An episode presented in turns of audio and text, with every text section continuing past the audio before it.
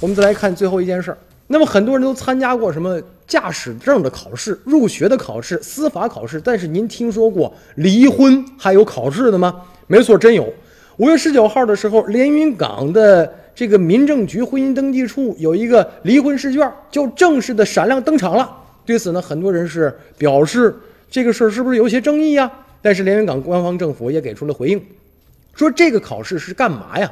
主要是想让离婚的夫妻呢，通过答这个试卷，对双方呢感情有一个考察，六十分以上呢，初步表明有挽回的余地。如果说这个试卷啊是在六十分以下，就认定这个婚姻关系呢即将要破碎了。